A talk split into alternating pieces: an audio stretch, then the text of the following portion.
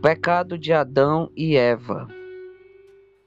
A cobra, que era a mais esperta de todos os animais selvagens que o Senhor Deus tinha feito, perguntou à mulher: É verdade que Deus disse para vocês não comerem do fruto de nenhuma das árvores do jardim? E a mulher respondeu: Podemos comer do fruto das árvores do jardim.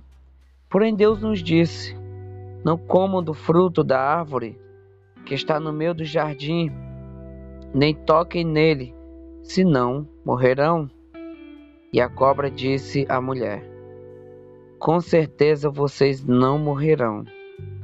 Deus disse isso porque ele sabe que após comerem desse fruto, vocês serão capazes de entender coisas que agora sequer imaginam. Vocês serão como Deus, já que poderão decidir por si mesmos o que é bom e o que é mal. A mulher viu que o fruto da árvore tinha boa aparência. Ela notou que o fruto parecia ser apetitoso. Ela também gostou da ideia de que teria sabedoria quando comesse dele. Então ela apanhou o fruto e comeu dele. Depois o deu ao seu marido, que estava ao seu lado, e ele também comeu do fruto. Nesse momento, foi como se os olhos dos dois se abrissem e eles passaram a ver tudo de maneira diferente. Eles viram que estavam nus. Então costuraram algumas folhas de figueira para cobrir a sua nudez.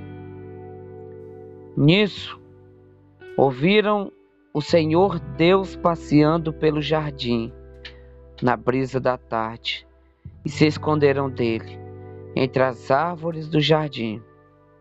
E o Senhor Deus chamou o homem e lhe perguntou: Onde está?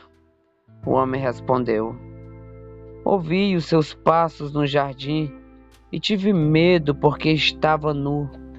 Então me escondi. E Deus lhe perguntou de novo: quem foi que lhe disse que você estava nu? Por acaso comeu do fruto da árvore que eu tinha lhe ordenado não comer? O homem disse: Foi a mulher que o Senhor me deu. Ela me deu do fruto dessa árvore e eu comi. Então o Senhor Deus perguntou à mulher: O que é que você fez? A mulher disse: foi a cobra que me enganou. Então eu comi. Então o Senhor Deus disse à cobra: Por ter feito isso, maldita seja você entre todos os animais.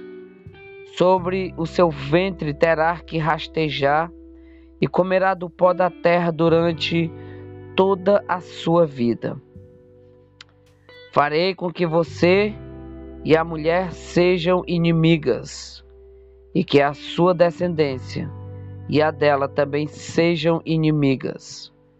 A descendência da mulher ferirá a sua cabeça, e você ferirá o calcanhar da descendência da mulher. E a mulher, Deus disse: O seu trabalho será muito duro, e também a sua gravidez com dores, dará à luz filhos. O seu desejo será o de dominar o marido, mas será ele quem a dominará. E Deus disse ao homem: Já que obedeceu à sua mulher e comeu da árvore que eu tinha lhe ordenado não comer, o solo será amaldiçoado por sua causa. Para você conseguir qualquer tipo de alimento que provém do solo, terá que trabalhar durante todos os dias da sua vida. O solo produzirá espinhos e cardos.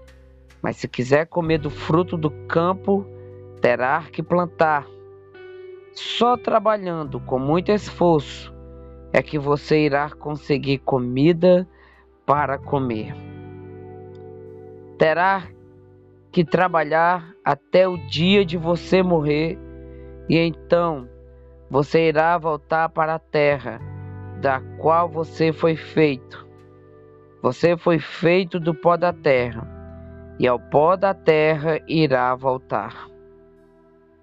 O homem deu à sua mulher o nome de Eva, porque ela é a mãe de todos os que têm vida.